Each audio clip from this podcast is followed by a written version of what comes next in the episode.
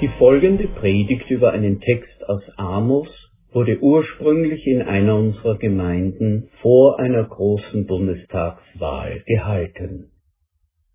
Amos 5, 21 bis 24 Der Herr sagt, ich hasse eure Feste und kann eure Feiern nicht ausstehen. Eure Brandopfer und Speiseopfer sind mir zuwider. Das gemästete Vieh, das ihr für das Opfermahl schlachtet, kann ich nicht mehr sehen. Hört auf mit dem Geplärr eurer Lieder, euer Hafengeklimper ist mir lästig. Sorgt dafür, dass jeder zu seinem Recht kommt.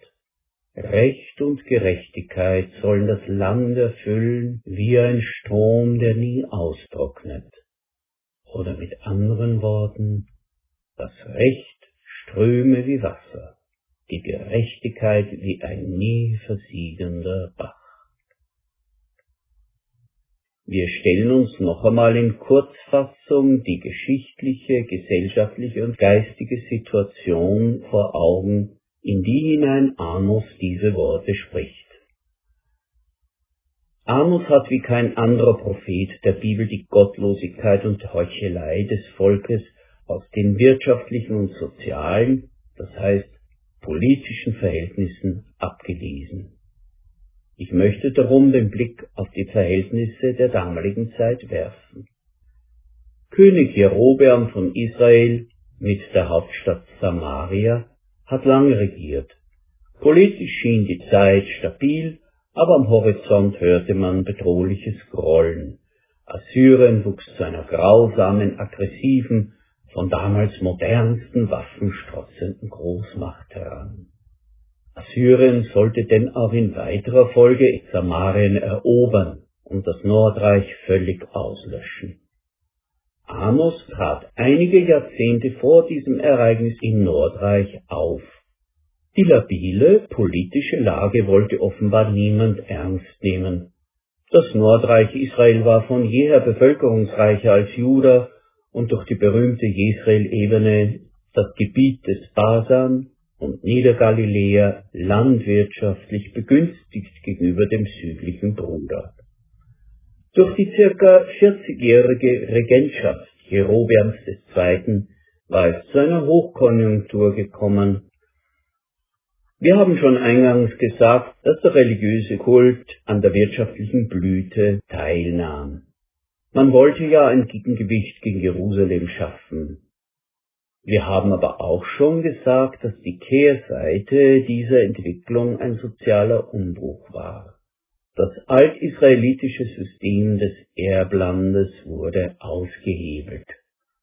Dieses System bestand darin, dass jede Familie ein Stück Land besaß, das unverkäuflich war. Bei Schuldknechtschaft musste es spätestens nach sieben Jahren zurückgegeben werden. Das war ein sehr wirkungsvoller Damm gegen Verelendung von ganzen Bevölkerungsschichten. Aber nun hatten neue frühkapitalistische Strukturen übernommen. Und was hat Amos politisch dazu zu sagen? Im Namen Gottes? Amos durchschaut alle diese Entwicklungen als Frucht der Gottlosigkeit. Gottlosigkeit hat politische Auswirkungen. Darum haben Buße und Umkehr gleichermaßen politische Folgen. Politik heißt ja die Angelegenheit der Polis, der Stadt, des Gemeinwesens. Politik betrifft Menschen und es gibt nichts Wichtigeres für Gott als die Menschen. Der Gott der Bibel ist ein leidenschaftlicher Menschengott, sagt nicht gut 150 Jahre später der Prophet Jeremia suchet der Stadt Bestes? Was konkret kritisiert Amos im Namen Gottes an den gesellschaftlichen Verhältnissen? Ich lese noch einmal einen von den vielen relevanten Textabschnitten. Hört, was der Herr sagt. Auch ihr Leute von Israel habt Verbrechen auf Verbrechen gehäuft. Darum verschone ich euch nicht. Ihr verkauft ehrliche Leute als Sklaven, nur weil sie ihre Schulden nicht bezahlen können. Ja, ihr verkauft einen Armen schon, wenn er euch eine Kleinigkeit wie ein paar Sandalen schuldet. Ihr giert sogar nach der Asche auf dem Kopf der Verzweifelten und wendet jeden Trick an, um die Schwachen um ihr Recht zu bringen. Neben jeden Altar macht ihr Picknick und sitzt auf Kleidern, die ihr den Armen als Pfand abgenommen habt. In euren Heiligtümern trinkt ihr Wein, den ihr als Ersatz für nicht bezahlte Schulden eingefordert habt. Das alles ergibt ein Bild von unersättlicher Gier, Materieller Gewinn füllt ihr Denken aus. Männer liegen herum. Bildlich gesprochen heißt es im hebräischen Text, sie hängen wie Tischdecken herunter. Darum also der Ekel Gottes über den üppigen, aber gedankenlosen und gewissenlosen Gottesdienst. Darum auch der Ruf nach politischer Wahrhaftigkeit, das Recht ströme wie Wasser, die Gerechtigkeit wie ein nie versiegender Bach. Sollen wir als Christen politisch sein? Amos lässt diese Frage überhaupt nicht zu. Wer Gott aufrichtig ehrt und wer, wie Gott, ein Herz für Menschen hat, der muss politisch sein. Diese Ansicht ist aber keineswegs selbstverständlich. Die Schweizer Täufer der Reformationszeit waren völlig unpolitisch. Gottes Reich habe nichts zu tun mit dem schmutzigen Geschäft dieser vergehenden Welt. Wie schnell sagen wir heute noch, Politik ist ein verlogenes und schmutziges Geschäft.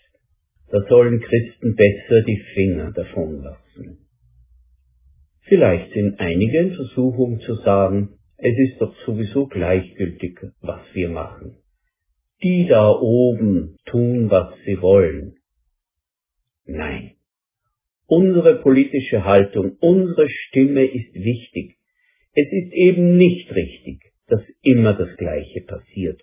Gleichgültig, ob man die Roten oder Schwarzen, die Grünen oder Gelben oder sonst jemanden wählt. Politische Programme setzen sich langsam, oft unbemerkt durch. Es kommt dann im Tagesgeschäft zu Schwerpunktverschiebungen, die Werte berühren, die uns dann wichtig sein müssen. In der Geschichte war es tatsächlich manchmal so, dass sich Entscheidungen zum Beispiel über die Abschaffung der Sklaverei mit hartem Ringen Einzelner und mit hauchdünnen Mehrheiten von ganz wenigen Stimmen durchgesetzt haben und doch auf Generationen hinaus zum Segen geworden sind. Unsere Stimme zählt. Aber wie und was sollen wir als Christen wählen? In der heutigen Parteienlandschaft sind unsere Anliegen in einem mehr oder weniger deklarierten nichtchristlichen, säkularisierten Kleid versteckt. So bleibt es uns nicht erspart, darüber nachzudenken, welche Partei die beste Mischung ist und möglichst eklatante Schwächen vermeidet. Wir können unsere Stimme in die Waagschale werfen für das, was wir für das möglichst Beste für möglichst viele erachten. Wenn wir überprüfen, dann sollen wir auf Folgendes schauen. Auf christliche Werte in der Erziehung bezüglich der Familie. Dann Leidenschaft für die Armen, für Randgruppen. Humane Lösungen für Menschen, die aus anderen Kulturen und Kontinenten zu uns kommen. Die Verwirklichung von Begabungen, Tüchtigkeit, Ermutigung für Kreativität in Forschung, Technik und so weiter. Die Schöpfung als Gesamtes im schwierigen Wechselspiel von Mensch, Gesellschaft und Wirtschaft. Alle diese Dinge sollen wir uns durch den Kopf gehen lassen und dann schauen, was die Parteien dazu sagen. Politik heißt, die Angelegenheiten der Polis der Stadt, des Gemeinwesens. Politik betrifft Menschen, Und es gibt nichts Wichtigeres für Gott als die Menschen. Der Gott der Bibel ist ein leidenschaftlicher Menschengott. Wer Gott aufrichtig ehrt und wie Gott ein Herz für Menschen hat, der muss politisch sein. Das Recht ströme wie Wasser, die Gerechtigkeit wie ein nie versiegender Bach. Amen.